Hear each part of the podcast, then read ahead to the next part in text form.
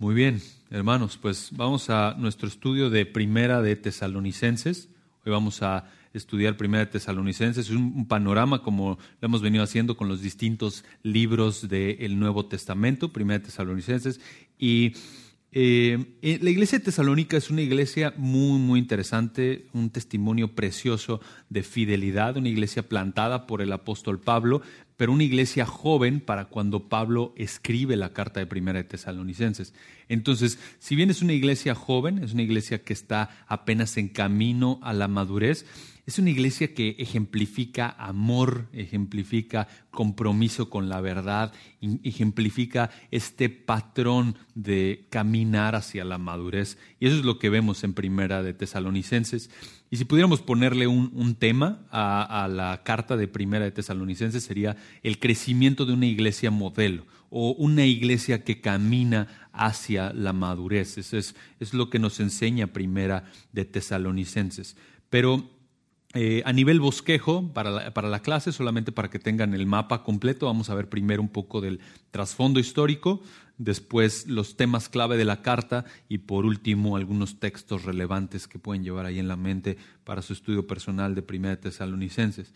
Pero como lo hacemos cada clase de escuela dominical, si alguien tiene alguna pregunta, alguna duda, por favor, con toda confianza, levante su mano. Ahí está el micro, también se lo pueden traer. Y debido a que Tesalonicenses es una carta cortita, podemos entrar ahí en algunos de los detalles de Primera de Tesalonicenses, cinco capítulos. Entonces, si usted tiene alguna pregunta, por favor, con confianza, eh, compártala y, vemos si podemos resolverla. Ah, entonces, primero, conozcamos Tesalónica. Vayamos ahí al primer siglo y pensemos un poquito en la ciudad de Tesalónica. Podemos, este, viajemos junto con Pablo en la Vía Ignacia, una de las carreteras más importantes del primer siglo, y lleguemos a Tesalónica. Y la forma más fácil de hacerlo es abriendo sus Biblias en la parte de hasta atrás y buscando los mapas que vienen en su Biblia. Probablemente jamás los ha visto, esta es una buena oportunidad para verlos que pensaron que la clase, la clase de escuela dominical iba a ser de geografía, no se lo imaginaban. Bueno, aquí estamos. Entonces, entre los mapas que vienen hasta atrás en su Biblia, probablemente, o probablemente ahí eh, en el inicio de la, al inicio de su Biblia, una de las dos. Eh, si su Biblia no tiene mapas, seguramente la del hermano de al lado sí tiene, entonces pueden ahí compartirla y van a encontrar entre los distintos mapas seguramente un mapa que dice eh, viajes misioneros del apóstol Pablo, o los viajes de Pablo, o el ministerio del apóstol Pablo, o primero, segundo, tercer viaje del apóstol Pablo, algo por el estilo, eh, van a encontrar un mapa así. ¿Quién, quién ya tiene un mapa? Eh, ¿Quién encontró un mapa así en su Biblia? De este lado, Rich, Huguito, de aquel lado también, también, excelente. Entonces, todos, tienen, todos pueden seguir el mapa. Vamos a pasar un poquito de tiempo aquí en el, en el mapa de los viajes misioneros del apóstol Pablo para entender qué era la, eh, dónde estaba Tesalónica. Entonces, siempre entender el contexto de la ciudad y cómo se desarrolla una iglesia en el contexto de una ciudad en particular nos ayuda a entender la intención y lo que el, el escritor está buscando comunicar a esa iglesia en particular. Entonces, si ustedes toman su mapa de los viajes misioneros del apóstol Pablo y van a la esquina superior izquierda, van a encontrar una zona que se llama Macedonia. Ya encontraron ahí en sus, en sus mapas, Macedonia, al noroeste de su mapa, en la esquina, en la esquina, muy bien. ¿Alguien más encontró Macedonia? Excelente. Bueno, ahí vamos, vamos siguiendo. Macedonia estaba dividida en cuatro regiones. De esas cuatro regiones, en las que estaba dividida Macedonia, la ciudad más importante de una de esas cuatro regiones o la capital de una de esas cuatro regiones era Tesalónica, que la pueden ver ahí en una bahía del mar Egeo, que está en, un, digamos, es como un bracito que parece que tiene eh, tres dedos. No sé si ya lo vieron. ¿Ya vieron ahí? Bueno, excelente. es, una forma de ilustrarlo, no muy geográfica, pero ya, ya lo identificaron. Tesalónica está ahí en esa bahía. Tesalónica era una ciudad portuaria visitada por el apóstol Pablo en el segundo viaje misionero, como vamos a explicar ahorita un poquito más a detalle.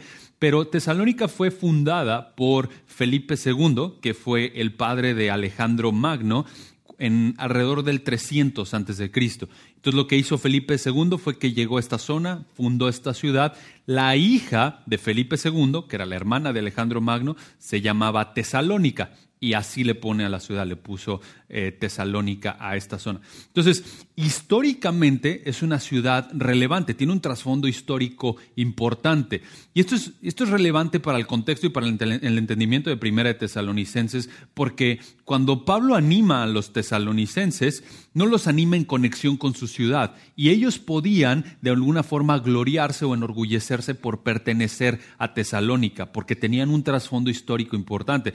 Como decir, sí, yo, yo pertenezco a la ciudad de Tesalónica, soy ciudadano de esta zona del Imperio Romano, de esta región del Imperio Romano, y mi ciudad fue fundada por el mismísimo padre de Alejandro Magno. Entonces, eso podía traer cierto orgullo y cierto aliento.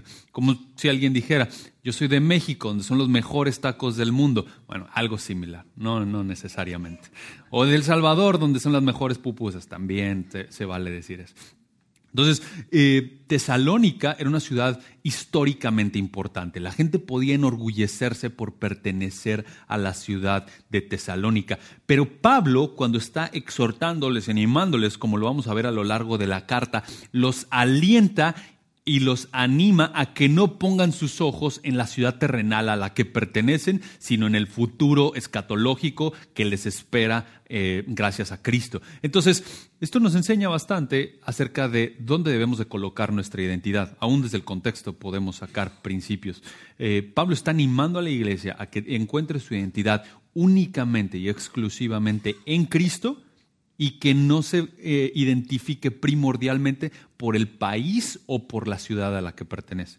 No significa que si juega tu equipo y mete gol no puedes celebrar, ese no es el punto. El punto es, México creo que metió uno en el Mundial, imagínense, lo, tuvimos que gritar ahí a la fuerza.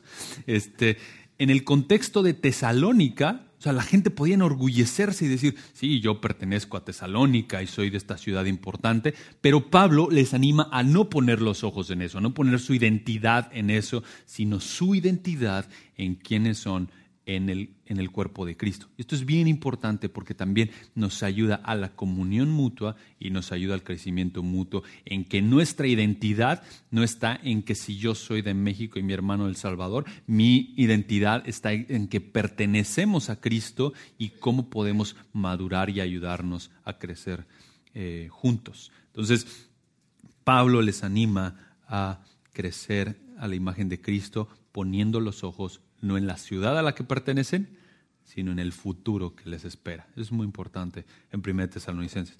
Y de vuelta ahí al mapa, miren, eh, en el tiempo de Pablo, Tesalónica era una ciudad políticamente importante. Entonces, no solamente históricamente era una ciudad importante, sino también en cuanto a su política. Piensen un poquito en el contexto del primer siglo, cómo, cómo funcionaba la política. Tienes al poder más importante colocado en el César. Él es el gobernante del imperio romano, el, emperador, el hombre más poderoso de todo el mundo, es el César. Bajo él le sigue el Senado, ¿no? El Senado instituido en algunos casos por el César, no siempre con una muy buena relación, pero el diseño original era que el Senado asistiría al César en las decisiones. Senado proviene de senil, eran hombres ancianos que ayudaban con sabiduría a que el César pensara bien. Y entonces, mientras el Senado asistía al César, el resto de las ciudades del Imperio romano se dividían en dos. Había ciudades que tenían problemas militares, ellos reportaban directamente al César. Y había ciudades que no tenían problemas militares, sino tenían mucha influencia política, ellos reportaban directamente al Senado. El Senado lo que hacía es que ponía procónsules en esas ciudades y esas ciudades les reportaban. Pero afuera de Italia, el hombre más importante en el contexto de una ciudad era el procónsul. Y en Tesalónica vivía el procónsul de esa ciudad, de toda la, de la capital de, de una de las cuatro regiones de Macedonia. Allí estaba el capitolio administrativo del procónsul romano delegado en, Tesalónica. ¿Por qué esto es importante? Primero, ¿Quién era un procónsul? Como les digo, un delegado del Senado, un, hombre que el Senado colocaba en este lugar para entregar cuentas. Y esto es importante porque cuando llegamos a Hechos 17, Pablo está predicando el Evangelio, la gente comienza a creer en el Evangelio, los judíos empiezan a perseguir. La acusación de los judíos no es religiosa, la acusación de los judíos es política. ¿Por qué? Porque si ellos están levantándose en contra del César en la misma ciudad donde el procónsul vive, entonces tenemos suficientemente poderío y podemos apalancar para perseguirlos con efectividad. Si hacemos una acusación eh, teológica o una acusación religiosa, no vamos a tener mucha ayuda de la ciudad. Entonces, esto es importante porque es una ciudad políticamente eh, relevante y la persecución que se desarrolla en el contexto de Primera de Tesalonicenses sí es física, pero el apalancamiento principal es político. Es muy interesante porque, bueno, muy distinto. Hoy la política está bien tranquila en, nuestro contexto, ¿no? No, claro que no. Vamos en camino hacia eso mismo, ¿no? Y nos enseña primero a mantenernos fieles aún en medio de contextos en donde nos entran por todos lados, ¿no? Buscan atacar la fe cristiana desde cualquier ángulo, y lo vemos en el contexto de Primera de Tesalonicenses, que atacaban la fe cristiana aún con acusaciones políticas. ¿Y los tesalonicenses qué hicieron? Permanecieron fieles a la verdad. ¿Por qué? Porque la verdad eh, es la verdad en un contexto político, religioso, cultural, no importa. Entonces, eso nos alienta a permanecer fieles, aun cuando nos atacan desde distintos frentes, no importa por dónde venga. Entonces, Tesalónica es una ciudad importante en términos históricos y también es una ciudad importante en términos políticos. No solo eso, sino también es una ciudad comercialmente relevante. ¿Por qué?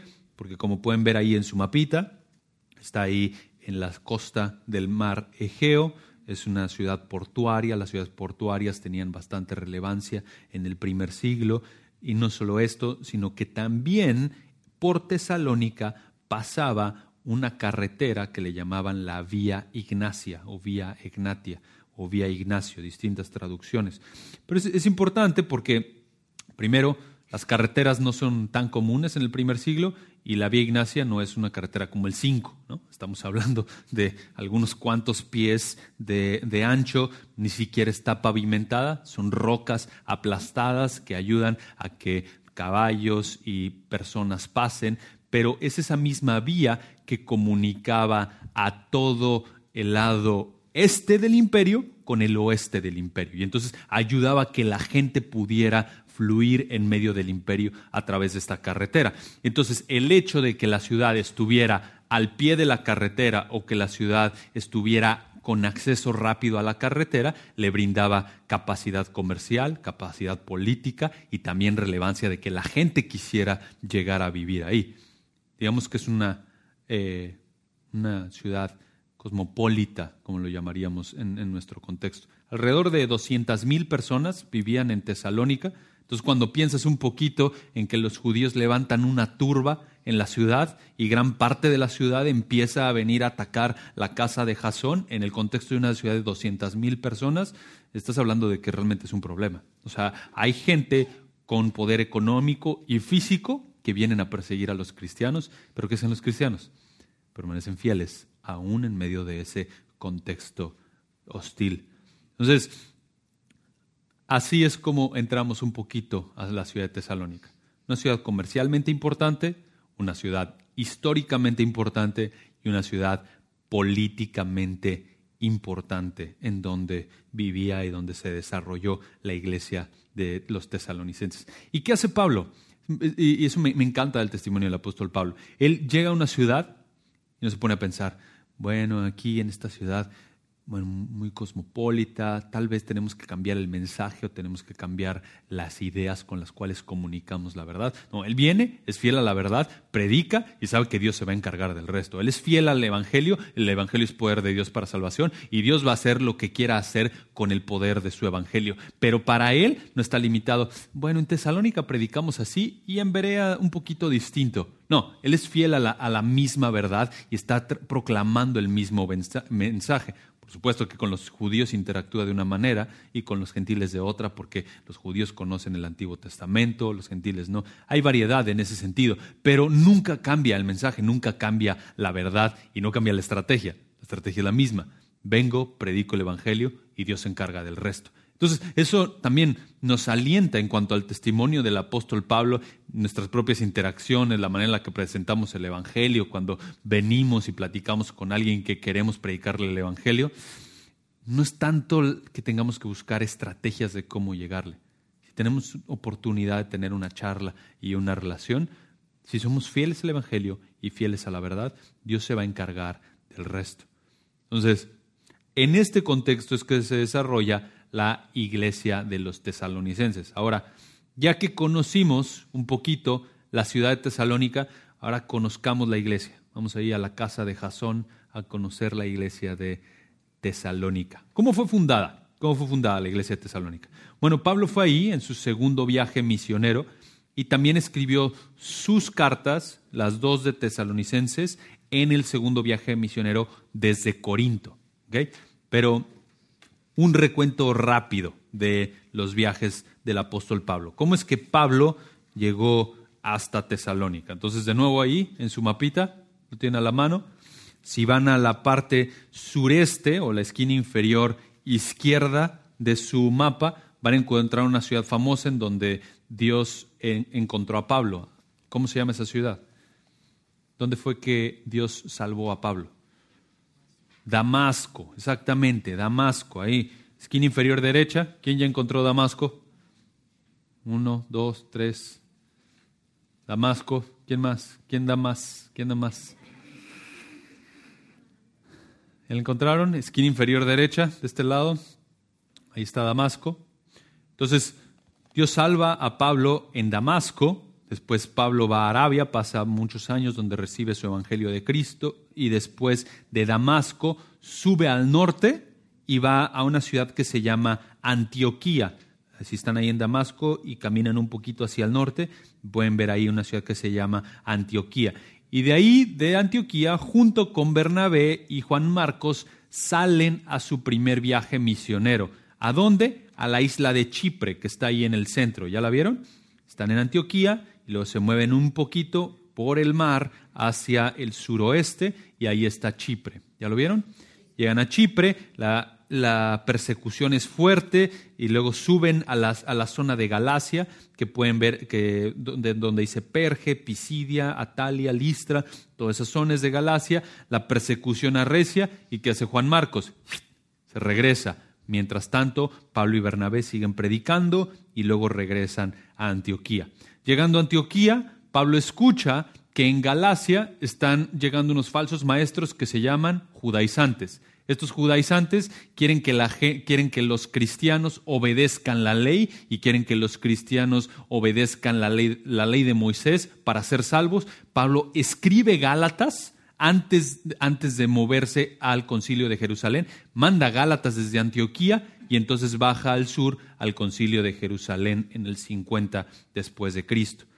Ya vieron ahí Antioquía hasta Jerusalén en el sur, no es un, no es un viaje corto, pero como el viaje no es corto, Pablo sabe cuál es la verdad, él recibió su evangelio de Cristo y ¿qué hace? Comunica de inmediato esa verdad a los Gálatas, envía la carta, baja al concilio de Jerusalén, como les decía, 50 después de Cristo, Hechos 15, y después del concilio de Jerusalén regresa a Antioquía, sube a Antioquía, ahí ya está con Silas y Judas. En Antioquía tiene el conflicto con Bernabé porque están preparándose para ir a su segundo viaje misionero y Bernabé le dice, tráete a Juan Marcos. Y Pablo dice, no nos llevamos a Juan Marcos porque nos abandonó a la mitad del camino la última vez. Tienen un conflicto y entonces Pablo toma a Silas en su segundo viaje misionero y pasa primero de Antioquía hacia la zona de Galacia. Como les decía, ahí está Pisidia, Licia, Atalia, toda esa zona es Galacia. Fortalece a las iglesias de Galacia y después viaja, probablemente tienen ahí una flechita que los lleva hasta Troas. ¿Ya vieron? Ahí eh, viajando un poquito hacia el noroeste. Viajan a Troas y después de Troas van a Filipos y de Filipos, después van a Tesalónica. Primero en Filipos, ¿se acuerdan? Eh, Pablo es eh, perseguido, encarcelado. ¿Qué pasa en la cárcel de Filipos? ¿Alguien se acuerda? El ¿Qué le pasa al carcelero de Filipos? Se convierte el carcelero de Filipos, versículo famoso, será salvo tú y tu casa y de estando en Filipos perseguidos, después se lo, eh, Pablo sale hacia dónde?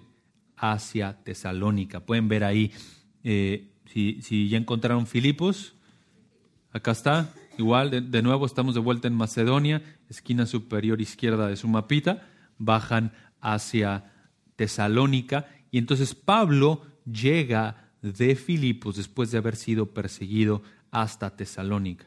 Y a Tesalónica, como era su práctica, viene a la sinagoga, predica algunos sábados ahí, eh, les comunica de que Cristo es el Mesías prometido. Los judíos de Tesalónica son duros, no, no, quieren recibir el Evangelio, están rechazando a Cristo como Mesías, no quieren obedecer la verdad. Y entonces Pablo les dice, me voy a los gentiles, comienza a predicarles a los gentiles, los gentiles empiezan a responder al Evangelio y entonces ¿qué hacen los judíos? Los que, lo que les platicaba hace rato, desarrollan una turba política, vienen y atacan a Pablo en la casa de Jasón y entonces no encuentran a Pablo, se llevan a Jasón, se llevan a otros hermanos, sacan a Pablo de noche y Pablo llega a ¿dónde?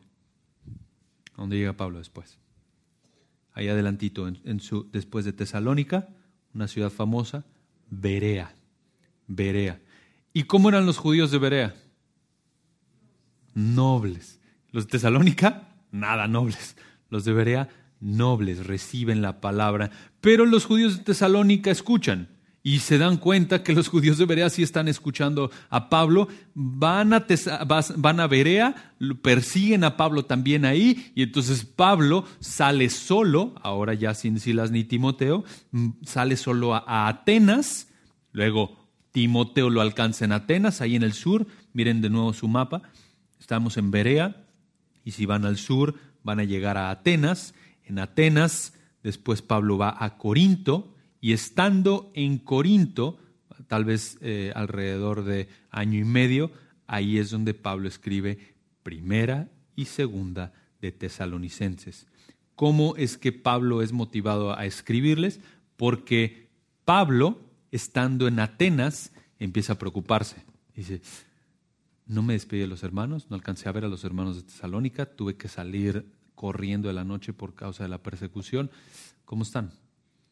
¿Qué tal? ¿Cómo les habrá ido con toda la turba que se desarrolló? ¿Están bien los hermanos? ¿Están creciendo? Eh, ¿Qué tal si los judíos vinieron y los engañaron en cuanto a falsa, doctrina y están torciéndolos? Entonces Pablo siente un peso por ellos y envía a Timoteo, regreso a Tesalónica. Esto me, encanta el, el, compromiso de los allegados a Pablo.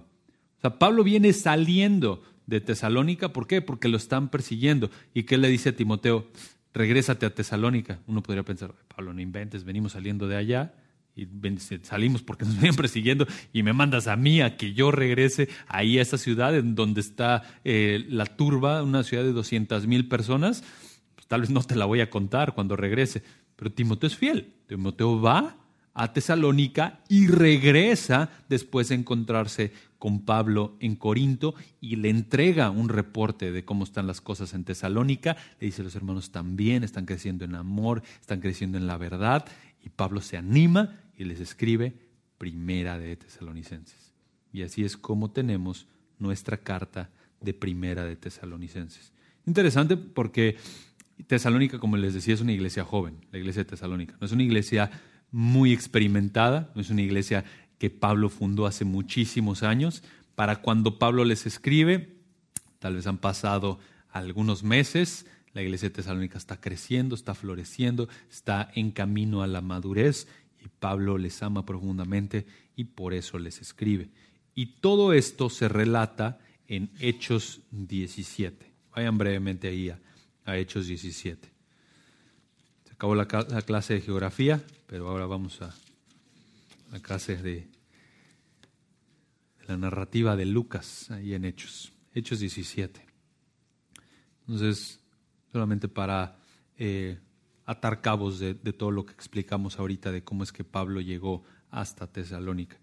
Entonces, recuerdan, eh, Pablo estuvo primero, Hechos 16, en Filipos, lo encarcelan, versículo 31, versículo importante con respecto al carcelero de Filipos. Después de ahí, versículo 17, eh, perdón, capítulo 17, versículo 1, dice, después de pasar por Anfípolis y Apolonia, llegaron a Tesalónica. En Tesalónica había una sinagoga de judíos, versículo 2, y Pablo, como era su costumbre, fue a ellos por tres días de reposo, tres sábados, y discutió con ellos, basándose en las escrituras, explicando y presentando evidencia de que era necesario que el Cristo padeciera y resucitara de entre los muertos, diciendo, este Jesús a quien yo os anuncio es el Cristo. Es importantísimo porque Pablo está predicándole a, los judíos y él es enfático en describir quién es el Jesús a quien él está presentando. Este Jesús de Nazaret, este Jesús a quien yo les anuncio, este Jesús que murió crucificado y que resucitó, este Jesús es el Mesías prometido. No esperen a otro, no estén buscando otro Mesías. Este es el rey que había de venir y va a regresar. Confíen en él, doblen su rodilla ante este Jesús, pongan su fe en él. ¿Y qué hacen los judíos de Tesalónica? Versículo 4 algunos de ellos creyeron, algunos de los judíos, y se unieron a Pablo y a Silas, juntamente con una gran multitud de griegos temerosos de Dios. Importantísimo. Unos cuantos judíos, pero muchísimos griegos, una gran multitud de griegos. Por eso cuando leemos Primera de Tesalonicenses o las dos cartas de Primera y Segunda de Tesalonicenses, tienen este toque tan gentil, tienen un toque tan judío, tienen un toque más gentil. ¿Por qué? Porque las iglesias están compuestas por griegos, eh, primordialmente. Y también muchas de las mujeres principales, o mujeres de, renombre, o mujeres que eran importantes en el contexto probablemente político de la ciudad, con capacidad económica. Versículo 5. Pero los judíos, llenos de envidia, llevaron a algunos hombres malvados de la plaza pública, organizaron una turba y alborotaron a la ciudad y asaltando la casa de Jasón, procuraban sacarlos al pueblo. Entonces, Jasón hace como lo que casi cada cristiano que tiene una casa cuando hay una, un, grupo de creyentes que no tiene iglesia, pues nos juntamos en mi casa, predicamos el Evangelio y luego vemos qué pasa. ¿no? Entonces, Jasón abre las puertas de su casa, recibe la iglesia, está, Pablo está predicando allí eh, la, la, palabra de Dios, ellos están creciendo. Sí, ¿Cuántos años habían pasado después de Jesucristo? Buena pregunta, hermana. Han pasado alrededor de, ah, digamos que Jesús muere eh, aproximadamente en el 30 después de Cristo, muere, resucita por ahí del 30 después de Cristo. Entonces acá estamos alrededor del 50 después de Cristo. Entonces, 20 años más o menos. Entonces, eh, el Evangelio está propagándose, eh, para este punto, más o menos, el Evangelio de Mateo está siendo escrito, ya casi está terminado. Entonces el Evangelio está creciendo y avanzando. Y como vamos a ver ahí más adelante, versículo 6, eh, el mundo está siendo trastornado por el Evangelio. el Evangelio es un mensaje revolucionario, está poniendo, como decimos en México, todo el imperio patas para arriba. Y entonces la gente está preocupada. ¿Por qué? Porque ven en esto una amenaza política y los judíos ven una amenaza religiosa. Versículo 6. Entonces, no encontraron a Pablo y a, Silas y a Timoteo, no los encontraron. Entonces, arrastraron a Jasón y algunos de los hermanos ante las autoridades de la ciudad, gritando. Interesante que Jasón no es el predicador. Jasón no es el, el que está eh, anunciando la verdad del Evangelio, pero también le toca ser perseguido. Muchas veces pasa así. No necesariamente es el, el predicador el único que termina siendo perseguido. Si eres fiel a la verdad, si eres parte de la iglesia y tienes un compromiso genuino por la verdad, vas a ser perseguido de alguna u otra manera. No necesariamente porque seas el que, el que está al frente. Y tal vez eres Jasón o alguno de los demás, ¿no? Y simplemente eres perseguido por causa de ser fiel a la verdad. Después dice que, versículo 6, que era lo que gritaban, que era, era la acusación en contra de Jasón y de, y de los demás hermanos. estos que han trastornado al mundo han venido acá también. el cristianismo se concebía probablemente como algo de Jerusalén, algo que salió de allá. Pero cuando estás en Tesalónica, ya vieron el trayecto en el mapa, no es un trayecto corto desde Jerusalén o Antioquía hasta Tesalónica, entonces por eso dicen, aquellos que están trastornando el mundo de aquel lado ya llegaron aquí. O sea, el, Evangelio está siendo propagado de forma impresionante y Pablo está determinado a anunciar el Evangelio donde Cristo no ha sido conocido. Esa es su misión, esa es su responsabilidad y lo vemos trabajando fuerte y disciplinadamente para cumplir con esa responsabilidad. De tal manera que aún los incrédulos notan, ¿no? estos, estos siguen llegando para acá, ¿no? O sea, ¿cómo es que ya llegó este mensaje de este lado? Versículo 7. Y Jasón los ha recibido y todos ellos actúan contra los decretos del César diciendo que hay otro rey, Jesús. Ahí está la acusación, como les decía, una acusación política. No van a tener acusación, no, van a tener una acusación efectiva si lo acusan religiosamente. ¿Por qué? Porque ¿Qué, beneficio tiene la acusación eh, religiosa? Por supuesto que no, porque los romanos o los, los de la ciudad van a decir, que, o sea, eso es una cuestión religiosa, ustedes resuélvanla, ¿no? Pero si entonces tienen una acusación política y dicen, este está, acusa, este está rebelándose en contra de la autoridad del César, y esa acusación política les permite tener fuerza de traer a más gente, apalancar a más gente para atacar a Jasón y a su familia. Entonces, lo que les explicaba un poquito hace rato, las acusaciones vienen en contra de la iglesia, en contra de los creyentes desde distintos ángulos. Sí, hermano. Sí. No, no, no, ahora lo voy a explicar. Ellos dicen, actúan en contra de los decretos del César ¿De qué manera? Diciendo que hay otro rey, Jesús. Los judíos entienden perfectamente el concepto de Mesías. Ellos saben a qué se refiere a qué se refiere Pablo cuando dice Jesús es el Mesías, Jesús es el Cristo. La semana pasada Pastor Josías explicó 25 profecías acerca de quién es Cristo y varias de ellas súper importantes, en particular Salmo 2. Este hijo prometido, este hijo del omnipotente, es el quien va a tener el cetro. O sea, él es el que va a gobernar. Entonces, los judíos entienden, por causa del Antiguo Testamento, que el Mesías es un rey.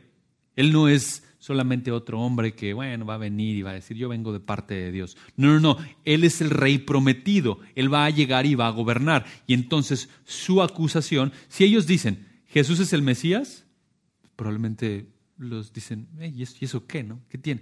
Un Mesías para ustedes, ¿no? Un ungido de ustedes. Pero si ellos dicen, este es otro rey que se está rebelando en contra del César, por supuesto que la acusación en cierto sentido es falsa porque no se está revelando, pero sí entienden el concepto de Mesías y sí saben que Jesús es rey y sí saben que el anuncio de los cristianos es Jesús es el Señor, deben de doblar su rodilla delante de él. Entonces, esa acusación les brinda capacidad de traer más gente y entonces acusar eh, y, alborotar a la multitud para atacar a Jasón y a su hogar.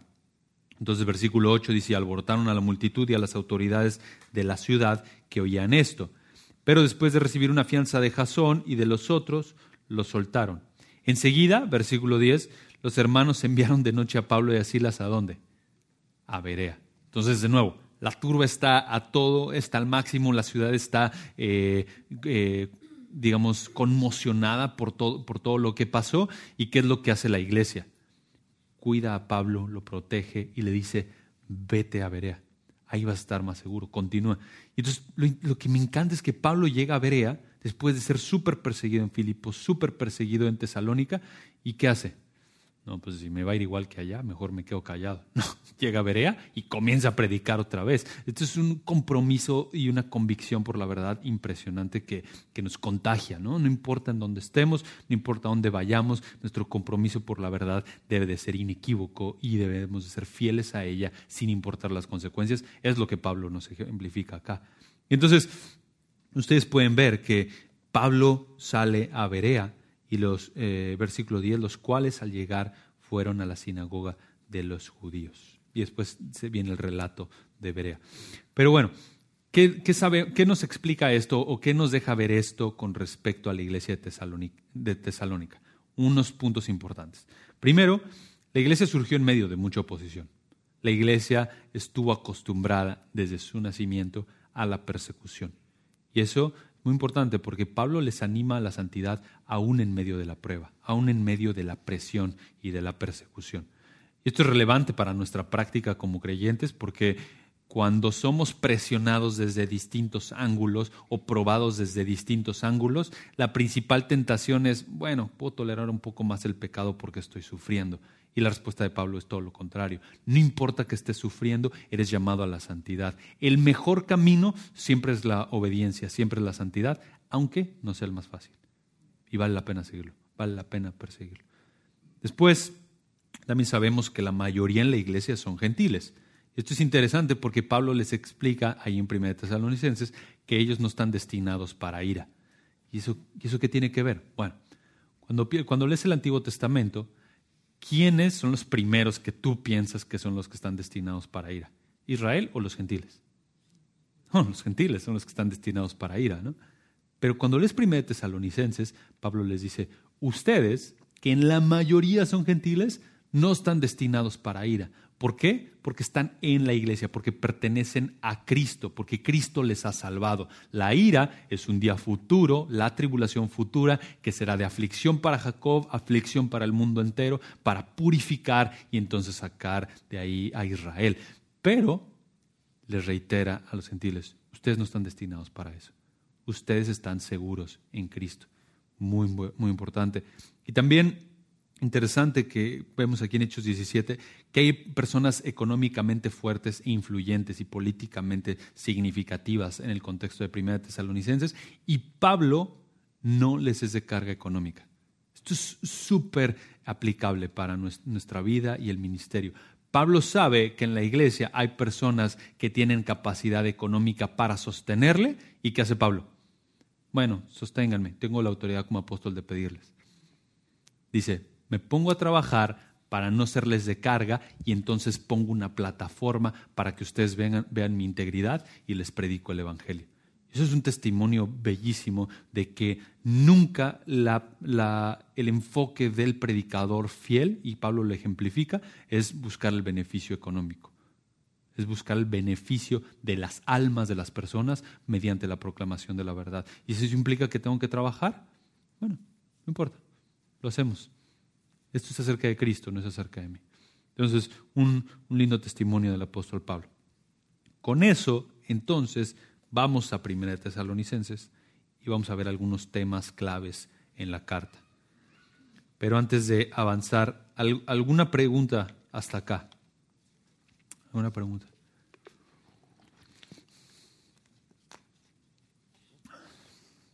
¿No? Sí, hermana. No, no, no. Cualquier pregunta es buena. Correcto,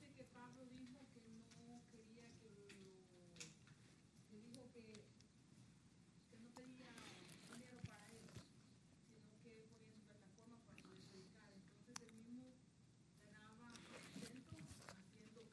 pastor tenía el derecho de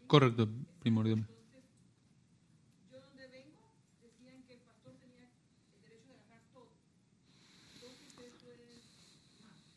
Sí, o sea, con esto, con esto podemos entrar un poquito en cómo, cómo describe la escritura que funciona una iglesia local en torno al sostenimiento de los pastores, pero o sea, Pablo les dice, es una iglesia nueva, ¿no? es una, una iglesia naciente. Y con plataforma me refiero a que simplemente él está eh, poniendo los medios necesarios para que su testimonio sea visto. Entonces, Pablo no quiere ser de carga a esta iglesia. O sea, Pablo pudo haber dicho, yo soy un apóstol, estoy predicando la verdad y eh, la iglesia tiene que sostenerme porque es responsabilidad de la iglesia, pero Pablo no quiere ser de carga a la iglesia porque quiere primero que la iglesia madure, crezca, conozca la verdad y después más adelante es interesante que Pablo les anima y les dice sostengan a, los que les enseñan, cuiden de los que los enseñan, procúrenlos. Y esto por supuesto implica un sostenimiento económico. Entonces, con esto quiero explicar que Pablo está buscando distintas avenidas de no ser de carga para, para la iglesia. Sin embargo, en el conforme vemos, conforme vemos el avance del Nuevo Testamento, por supuesto que la iglesia entonces, por amor y por agradecimiento, toma la responsabilidad de sostener a los pastores. Por supuesto, él tiene un trabajo 24/7 sirviendo a la iglesia local. Nosotros le sostenemos y ayudamos a que, a que no se tenga que preocupar por, por ir y conseguir el pan, porque eso también va a beneficiar el púlpito. El pastor va a estar enfocado en el texto y entonces va a traernos mejor alimento. ¿Y qué hacemos? Nos servimos mutuamente así.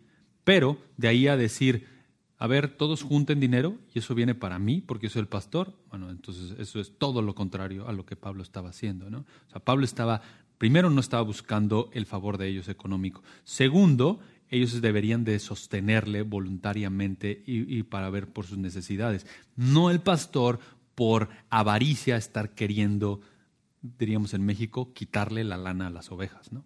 O sea, entonces,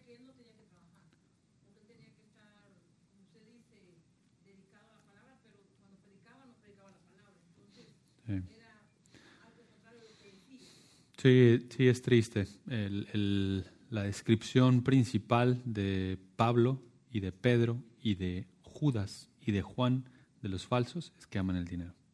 Y es, es, una tristeza. Y Pablo ejemplifica lo contrario, ¿no? diciendo, yo, yo, yo, no, yo no busco el dinero. Y en Tesalónica pudo haber hecho dinero, ¿no? Había gente económicamente fuerte en la iglesia. Pero Pablo no estaba buscando eso. Y vamos a ver un poquito ahorita de su testimonio. No, no, él, no, él no buscaba ni el favor de los hombres ni el beneficio de los hombres. Entonces, eh, sí, es lamentable. Este, el amor al dinero, la avaricia es lo que mueve a muchos supuestos pastores. Pero también nos enseña, primero, por supuesto, a discernir y a guardar nuestros corazones, ¿no? De que tal vez nosotros no estamos en una plataforma eh, buscando el dinero, pero ¿qué tal nuestra vida diaria? ¿Qué tal, nuestro, ¿Qué tal nuestros corazones? ¿Qué es lo que busca nuestro corazón? Pues el reconocimiento, es el dinero, también nos ayuda a examinarnos, ¿no? Entonces, muy buena pregunta, hermano. ¿Alguna otra, otra pregunta? Sí, híjole, esa va a estar difícil. ¿Quién es el César? Ok, el César, muy buena pregunta. El César era el gobernante de todo el imperio romano. Entonces, el imperio romano fue el imperio más potente en, todo, eh, en toda la historia del primer siglo. En el primer siglo, el, Roma era quien gobernaba todo. Y había una persona que tenía el poder de todo eso. Y ese era el César. Así se le llamaba. César Augustos y o distintos nombres, ellos atribuían ese título para eh, demostrar que eran los gobernantes de todo. Entonces, ese era el César. Diríamos como el presidente de todo el imperio romano. Esa es otra forma de decirlo. Bueno, buena pregunta. ¿Alguna otra pregunta, hermanos? ¿No? Bueno, entonces caminemos ahora sí a Primera de Tesalonicenses y vamos a ver algunos temas clave en la carta. Uno de los temas más importantes es el ejemplo. Y primero es el ejemplo de Pablo, Silas y Timoteo, o Silvano, ese es otro nombre que se le da a Silas. Primero, el ejemplo de ellos es evidente. Miren el versículo 5. El ejemplo de Pablo, Silas y Timoteo, de hecho por eso van a encontrar varias veces en 1 Tesalonicenses que se utiliza la palabra, la palabra nuestro, nosotros, eh, pronombres en primera persona plural o verbos en primera persona plural. ¿Por qué? Porque Pablo está incluyendo a Silas y a Timoteo en lo que está escribiendo. Entonces, Dice el versículo 5, pues nuestro Evangelio no vino a vosotros solamente en palabras, sino también en, en poder y en el Espíritu Santo con plena convicción. Parte importante. Como sabéis qué clase de personas demostramos ser entre vosotros por amor a vosotros. O sea, Pablo podía decir, ustedes tesalonicenses vieron nuestro testimonio. Ustedes son testigos de cómo vivimos. Ustedes son testigos de cuál, de cuál fue la manera en la que caminamos. ¿Y, cómo, ¿Y qué fue lo que nos motivó a vivir de esa manera? Versículo 5, el amor a ellos. Entonces, Pablo vivía eh, con, con, una, con un eh, una vida ejemplar, animando a otros a, que le imitaran. Ahora miren también, el ejemplo de Pablo se ve en su convicción, versículo, capítulo 2, versículos 1 y 2. Dice, porque vosotros mismos sabéis hermanos, que nuestra visita a vosotros no fue en vano, es decir, Dios trajo fruto a través de esa predicación y de esa visita a la ciudad de Tesalónica, sino que después de haber sufrido y sido maltratados en Filipos, Como sabéis, tuvimos el valor o el denuedo, confiados en nuestro Dios, de hablaros el Evangelio de Dios en medio de mucha oposición. Lo que les explicaba hace rato. Vemos una convicción de Pablo de roca. ¿no? O sea, él él no se mueve para nada. Es un, titán en términos de su compromiso con la verdad. O sea, no va de Filipos a Tesalónica y dice, ya no hago lo mismo porque me van a perseguir. Va de Filipos a Tesalónica y hace exactamente lo mismo por lo que le persiguieron. Pero ¿qué crees? Lo hace porque su audiencia no es la iglesia, principal, eh, su audiencia principal no es la iglesia, su audiencia no es, son los políticos, su audiencia es Dios. Dios conoce su corazón y Dios le va a pedir cuentas. Y Pablo teme a Dios de una forma genuina y tiene un compromiso con la verdad de forma genuina. Nos enseña muchísimo en torno a la convicción que debemos de tener con la escritura. Bien, vemos que Pablo tiene un compromiso con Dios, es un ejemplo de compromiso con Dios. Miren ahí el versículo 4 del, versículo, del capítulo 2 sino que así como hemos sido aprobados por Dios, Dios es su audiencia, quien le preocupa que apruebe su trabajo es Dios, para que se nos confiara el Evangelio. Así hablamos, no como agradando a los hombres. Había hombres en Tesalónica que pudieron haber, eh, de quienes Pablo pudo haber buscado el favor y buscando agradarles. Claro que sí, eran hombres políticamente influyentes, pero Pablo no buscaba agradarles a ellos. Dice, sino a Dios que examina nuestros corazones. Esto es tremendo. O sea, Pablo está diciendo, Dios conoce las entrañas de mi corazón, las intenciones con las cuales le serví, y Él es mi testigo de que yo lo hice con fidelidad. Mm. Y esto nos exhorta de nuevo, porque hacia afuera fácilmente podemos engañar, pero lo que hay en nuestro corazón, el Señor lo conoce y nos enseña a vivir en integridad y a abrir nuestro corazón delante del Señor para que nos examine y nos ayude a caminar en fidelidad a Él.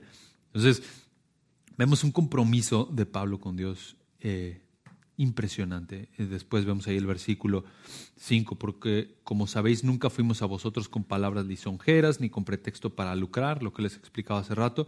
Dios es testigo ni buscando gloria de los hombres, ni de vosotros, ni de otros, aunque como apóstoles de Cristo hubiéramos podido imponer nuestra autoridad. De nuevo, o sea, ellos podían haberse sentado sobre la autoridad de un apóstol, demandar, exigir, pero ¿qué es lo que hacen? Ponen el ejemplo como con humildad. ¿Por qué? Porque su compromiso es con Dios primordialmente. Después vemos eh, el ejemplo de amor de Pablo. Ahí eh, en en el capítulo 2, versículos 7 y 8. Más bien, demostramos ser benignos entre vosotros como una madre que cría con ternura a sus propios hijos. Teniendo así un gran afecto por vosotros, nos hemos complacido en impartiros no solo el Evangelio de Dios, sino también nuestras propias vidas, pues llegasteis a sernos muy amados. si tú lees el, grupo de cartas que, que escritas por el apóstol Pablo, lees la variedad las voces de un pastor. Un pastor a veces escribe como, como Gálatas, ¿no? O habla como Gálatas. Es necesario corregir y decir, si alguien predica otro evangelio, que sea maldito, que sea anatema. No hay otro evangelio. Y entonces lees a, a Pablo en fuego escribiendo Gálatas, preocupado por la iglesia, enojado por los falsos maestros y quiere que ellos tengan claridad de la verdad. ¿Que recibieron el evangelio por, mediante la carne? ¿Van a terminar en la carne? Claro que no, lo recibieron por el Espíritu. Y entonces lees a Pablo ahí duro. Luego llegas a Tesalonicenses y ves el corazón tierno de un pastor. Un pastor que se preocupa por la iglesia. Que está en Atenas y está, ¿cómo se habrán quedado los hermanos? Timoteo, ve a verlos y, ve, que estén bien. Asegúrate de que estén bien. Verifica que la iglesia esté bien cuidada. Que no, que no entren falsas doctrinas ahí. Y entonces, como decía Calvino, ves que el pastor tiene una voz para ahuyentar a los lobos, pero también una voz para llamar a las ovejas. Entonces, el corazón tierno de Pablo se hace muy evidente aquí en Primera de Tesalonicenses, eh, un cariño genuino por ellos, pero interesante que los conoce de corto tiempo. Pablo ama genuinamente a los tesalonicenses y les ama, eh, y, les, les cuida, les ama, pero tiene poquito que les conoce. No es como que Pablo tiene años o que han viajado con él, como Silas y Timoteo haciendo ministerio, Lucas tal vez. No, tiene poquito de conocerlos. Pablo les dice, les amo entrañablemente. ¿Por qué? por supuesto porque están en Cristo, pero también porque los tesalonicenses le han mostrado a Pablo un amor genuino. ¿Cómo? Versículo 8, teniendo así un gran afecto por vosotros, nos hemos complacido en impartiros no solo el Evangelio, sino también nuestras propias vidas, pues llegasteis a sernos muy amados. Y esto que Pablo dice aquí es el ejemplo de los propios tesalonicenses que ponen su vida para cuidar de Pablo para enviarle a Berea. O sea, piensen un poquito en el contexto. La ciudad está eh, enardecida por causa de, de la predicación de Pablo, por causa de Jasón, y Jasón pudo haber dicho, ¿sabes qué? Se acabó esto de iglesia, se acabó esto de cristianismo. Imagínate, van a venir aquí, me van a eh, volver a llevar a la cárcel, a enfrente. No, no, no, yo, no quiero ningún tipo de problemas de eso. No, Jasón, comprometido con Cristo y por consiguiente con su hermano Pablo, lo saca de noche. ¿Y qué crees que, que, que podía pasar con los que llevaban a Pablo, que lo encaminaban a Berea? Ellos mismos podían ser perseguidos, ellos mismos podían ser maltratados, pero ellos no les preocupa su propia vida, ellos quieren servir a su hermano, cuidar a su hermano y están dispuestos a entregar su vida por amor a su hermano. Y por eso Pablo les dice, nosotros también no solo les impartimos el Evangelio, sino también les hubiéramos dado, hubiéramos dado nuestra vida por ustedes. Es el amor genuino de un, de un hermano y de nuevo, Pablo tiene unos meses de conocer a los tesalonicenses. Eso es bellísimo. También Pablo es un ejemplo de trabajo duro, disciplinado. Miren el versículo 9. Porque recordáis, hermanos, nuestros trabajos y fatigas, como trabajando de día y de noche para no ser carga, a ninguno de vosotros os proclamamos el Evangelio de Dios. es tremendo. A veces, a veces pensamos, uy hermano, no tengo tiempo para el ministerio, no tengo tiempo para servir en la iglesia de ninguna manera. Y acá Pablo nos muestra el ejemplo de todo lo contrario él dedica tiempo al trabajo en la mañana, al trabajo en la tarde. ¿Para qué? Para que eso le brinde la capacidad de sostenerse y servir a la iglesia. Lindo testimonio de trabajo disciplinado. También un testimonio de santidad, versículo 10. Vosotros sois testigos y también Dios de cuán santa, justa y reprensiblemente nos comportamos con vosotros los creyentes. Y y todo este testimonio, todo este ejemplo del apóstol Pablo es digno de ser imitado. Miren el versículo 6 del capítulo 1. Versículo 6 dice, si vosotros vinisteis a ser imitadores de, de nosotros y del Señor, habiendo recibido la palabra. Entonces, importantísimo, porque en el trayecto de la vida cristiana y en el discipulado, conforme tú vas caminando y tú vas creciendo y estás enseñando a otro a que camine en obediencia a Cristo, probablemente el, el, primero y principal referente que va a tener de cómo se vive la vida cristiana vas a ser tú. Y entonces, ¿qué va a hacer? Te va a imitar. ¿no? Tal vez cómo te vistes, cómo caminas, cómo, cómo hablas y empieza a imitar porque está buscando a alguien que le ayude a ver, ok, allá está Cristo y Él está caminando hacia allá, Él me puede ayudar a caminar hacia la imagen de Cristo. Y esto nos da una responsabilidad tremenda en el contexto de la iglesia local. ¿Cómo me ven mis hermanos?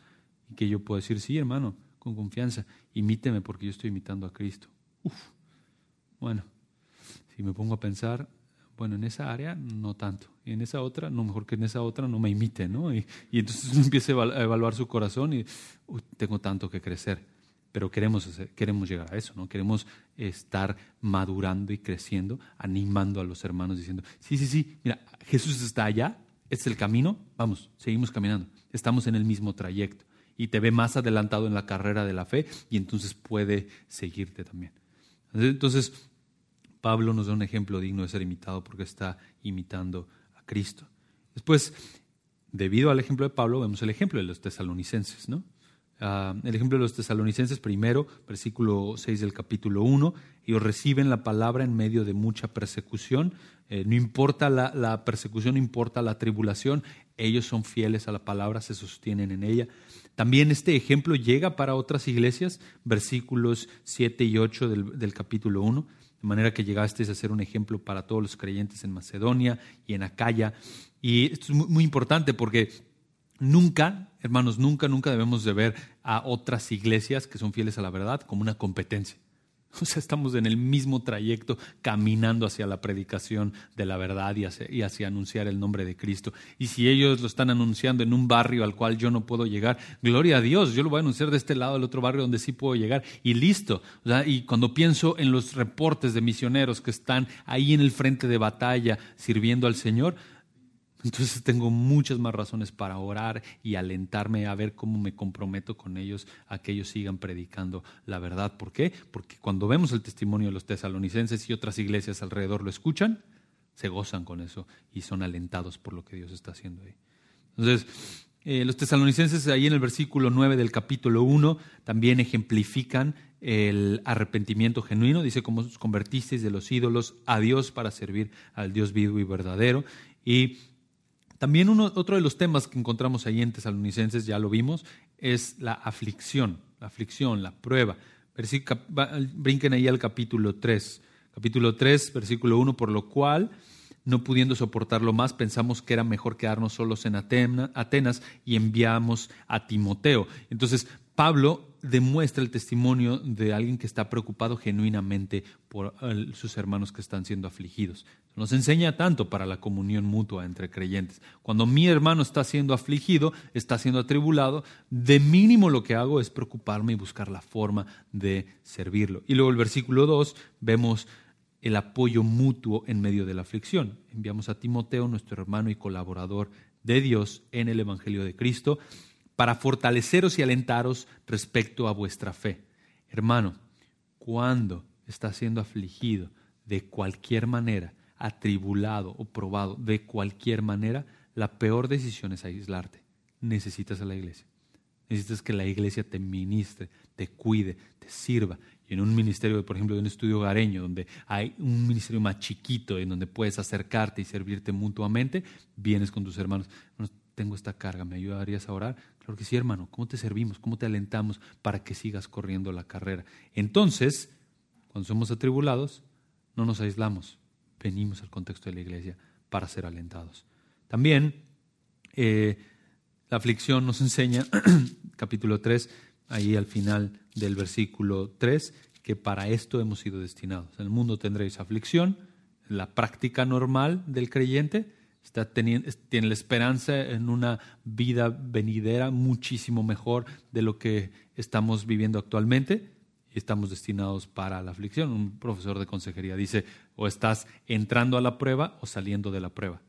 Esta es la vida del creyente, ¿no? O vas saliendo de una prueba para entrar a otra, o vas entrando a, una prueba para después ir a la salida. Y es la vida del creyente, probado desde distintas áreas, afligido desde distintas áreas para crecer en conformidad a Cristo. También vemos el crecimiento. Una iglesia nueva, por supuesto, necesita ser alentada a crecer y en particular versículo capítulo 4, versículo, perdón, en particular capítulo 4, versículo 1, es un texto importante con respecto a que el crecimiento también implica abundar en lo que ya estás haciendo bien. Mira el versículo 1 del capítulo 4. Por lo demás, hermanos, os rogamos pues y os exhortamos en el Señor Jesús, que como habéis recibido de nosotros instrucciones acerca de la manera en que debéis andar y agradar a Dios, como de hecho ya andáis, así abundéis en ello más y más. Entonces es importantísimo. Si estás creciendo en santidad en un área en particular, estás amando a tus hermanos, ámalos más. Si estás siendo hospitalario, sé más hospitalario estás sirviendo a tus, hermanos, sírvelos más. Es la forma de continuar creciendo en madurez. Nunca pienses, bueno, ya en esta virtud, ya estoy del otro lado, pasemos a la siguiente virtud. No, no, no, estamos creciendo constantemente imitando a Cristo en cada una de las virtudes y Pablo les dice, abunden en eso más. También eh, otro tema importante en la carta es la escatología. Escatología es el estudio de las cosas que vienen al final o las últimas cosas que se describen en la Escritura. Entonces, es interesante porque, de nuevo, Tesalónica es una iglesia joven, unos meses tal vez de haber nacido.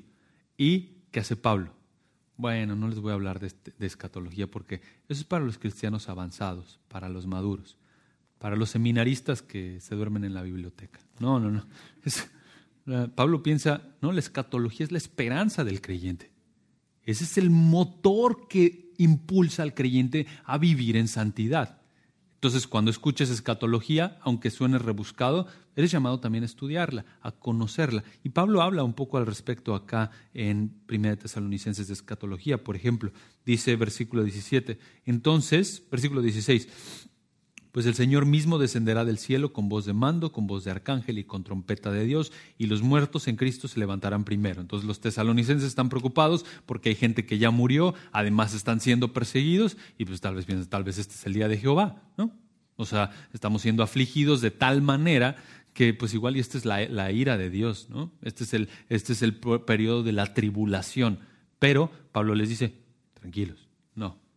Los que han muerto en Cristo ellos van a resucitar primero, después, Pablo dice, los que quedemos vivos. Pablo estaba pensando, o sea, Cristo viene en cualquier momento, el arrebatamiento es en cualquier momento. Él pensaba que quedaba vivo para el, arrebatamiento, no pensaba que íbamos a estar en TMS estudiando casi dos mil años después una carta que escribió a la iglesia de Tesalónica. Pero aquí estamos y entonces Pablo simplemente nos transmite esa esperanza de la venida inminente de Cristo, del arrebatamiento inminente. Entonces, Pablo dice, los muertos en Cristo van a resucitar primero y después de los muertos en Cristo, nosotros los que quedemos seremos arrebatados juntamente con ellos al, cielo con el Señor y después de eso viene el día del, del día de Jehová, día de ira, la tribulación y posteriormente todos juntos descendemos con Cristo a reinar en el reino milenial. Entonces, Pablo realmente no, no está muy preocupado en un sentido porque ah, tal vez los tesalonicenses no van a entender esto.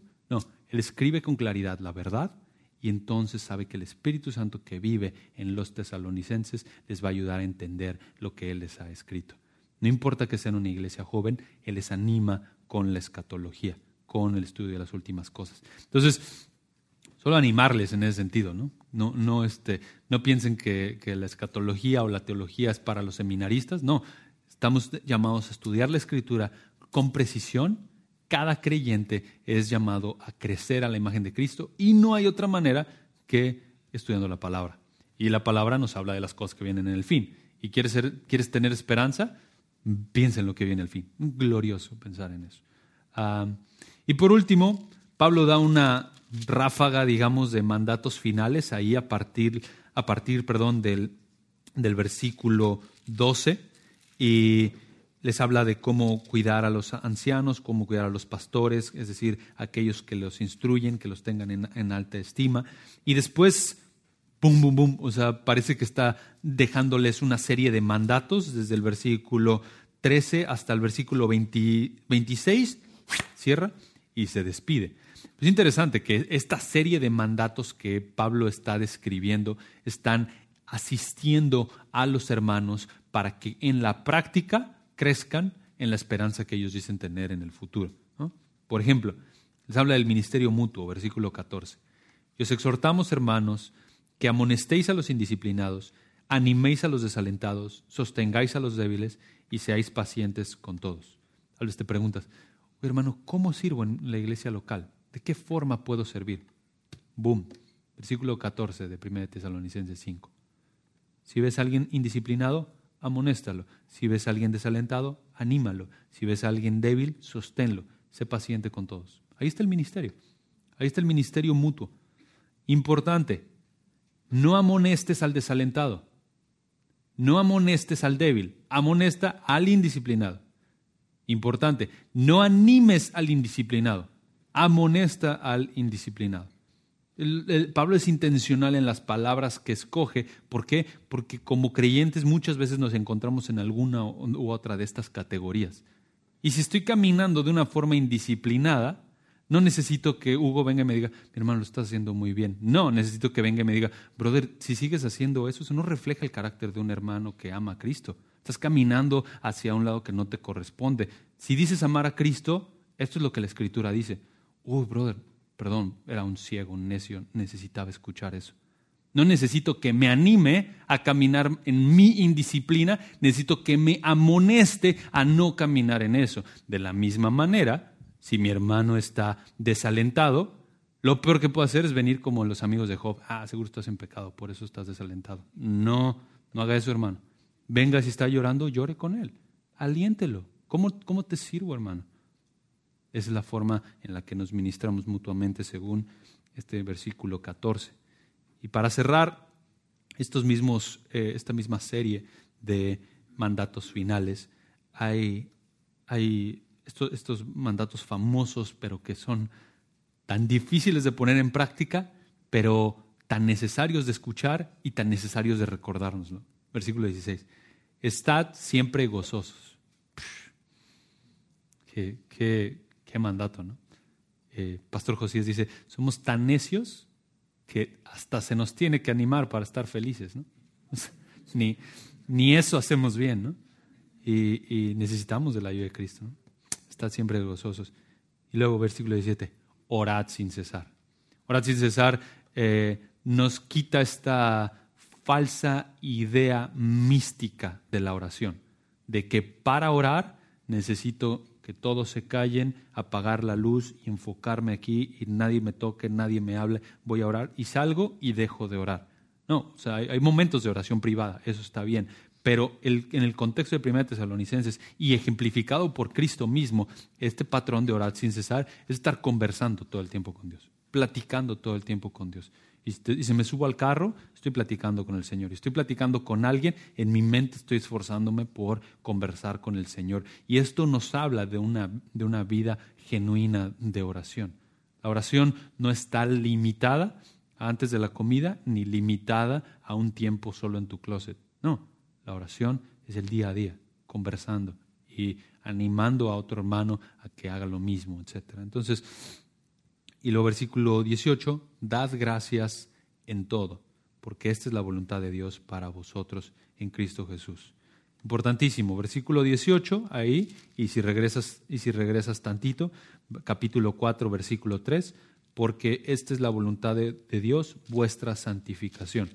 Entonces a veces bien estás pensando, uy hermano, ¿cuál será la voluntad de Dios para mi vida? Ahí está.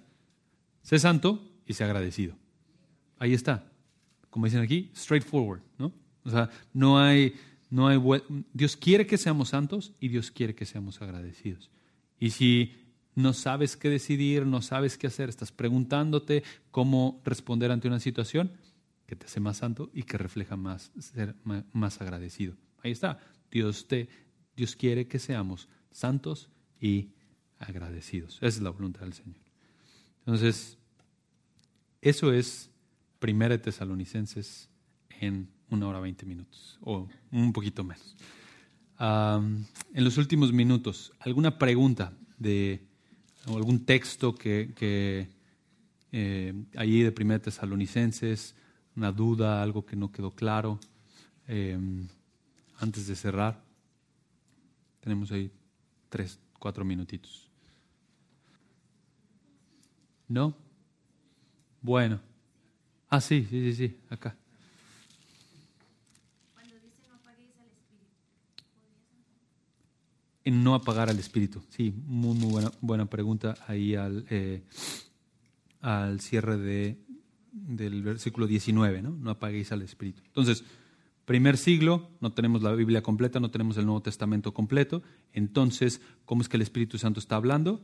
Está hablando mediante los profetas que hay en las iglesias locales. ¿no? Entonces, el Espíritu Santo dota a un, a un hombre, él dice, yo tengo una palabra de parte del Señor, y entonces está predicando y está profetizando. ¿no? Entonces, lo que está haciendo, versículo 20, entonces Pablo dice, no menospreciéis las profecías, antes bien examinando todo, retener lo bueno, absteneros de toda forma de mal. Entonces, no apagar el espíritu en el contexto específico de Primera de Tesalonicenses es entender lo que la persona está, está diciendo, que, que, dice que viene de parte de Jehová, discernirlo y ponerlo a la práctica. ¿Por qué? Porque el Espíritu Santo está hablando a través de él. Apagar el espíritu es cuando una persona viene y habla algo que no tiene nada que ver con lo que el Espíritu Santo dice y ponerlo a la práctica y escucharlo. Entonces, eso es, eso es lo que se refiere en particular a no apagar el espíritu. Por supuesto que aplicaciones más amplias tienen que ver con el hecho de que no debemos de contristar al Espíritu, no eh, tenemos al Espíritu Santo que nos ha sellado y entonces vivir en pecado contrista al Espíritu, apaga al Espíritu, eh, restringe, digamos, el hecho de que el Espíritu Santo nos está, nos está guiando. Eh, al revés, mientras somos dominados por la palabra de Dios, entonces el Espíritu Santo en un sentido es avivado en nosotros y el Espíritu Santo está dirigiéndonos. Eh, entonces, en el contexto de 1 Tesalonicenses tiene que ver primordialmente con la profecía, con el hecho de que como no tenían el Nuevo Testamento, están la forma de no apagar el Espíritu, es recibir la palabra que viene del Espíritu Santo y, obedecerla. versículo 21, importante. Entonces viene examinando todo, retened lo bueno, absteneos de toda especie de mal. Eso no significa que debo de escuchar a Cash Luna y decir, ah, entonces examino todo y retengo lo bueno. No, absteneos de toda forma de mal. Un falso maestro está en la categoría de toda forma de mal. No tengo que escucharlo. Examinadlo todo, retened lo bueno, es el principio del primer siglo, de que tienes a un profeta y entonces estás filtrándolo como lo hicieron los de Berea y estás poniendo en práctica lo que está diciendo de parte del Espíritu Santo. Bueno, tenía que decir eso, porque así me lo, me lo enseñaron muchísimas veces. ¿no? Ah, yo retengo lo bueno, hermano. No, eso no, no tiene nada que ver. Este, muy buena, buena pregunta. ¿Alguna otra pregunta? Dos minutos. Bueno, hermanos, feliz año nuevo. Gracias por su paciencia. Señor les bendiga y tengan una linda semana.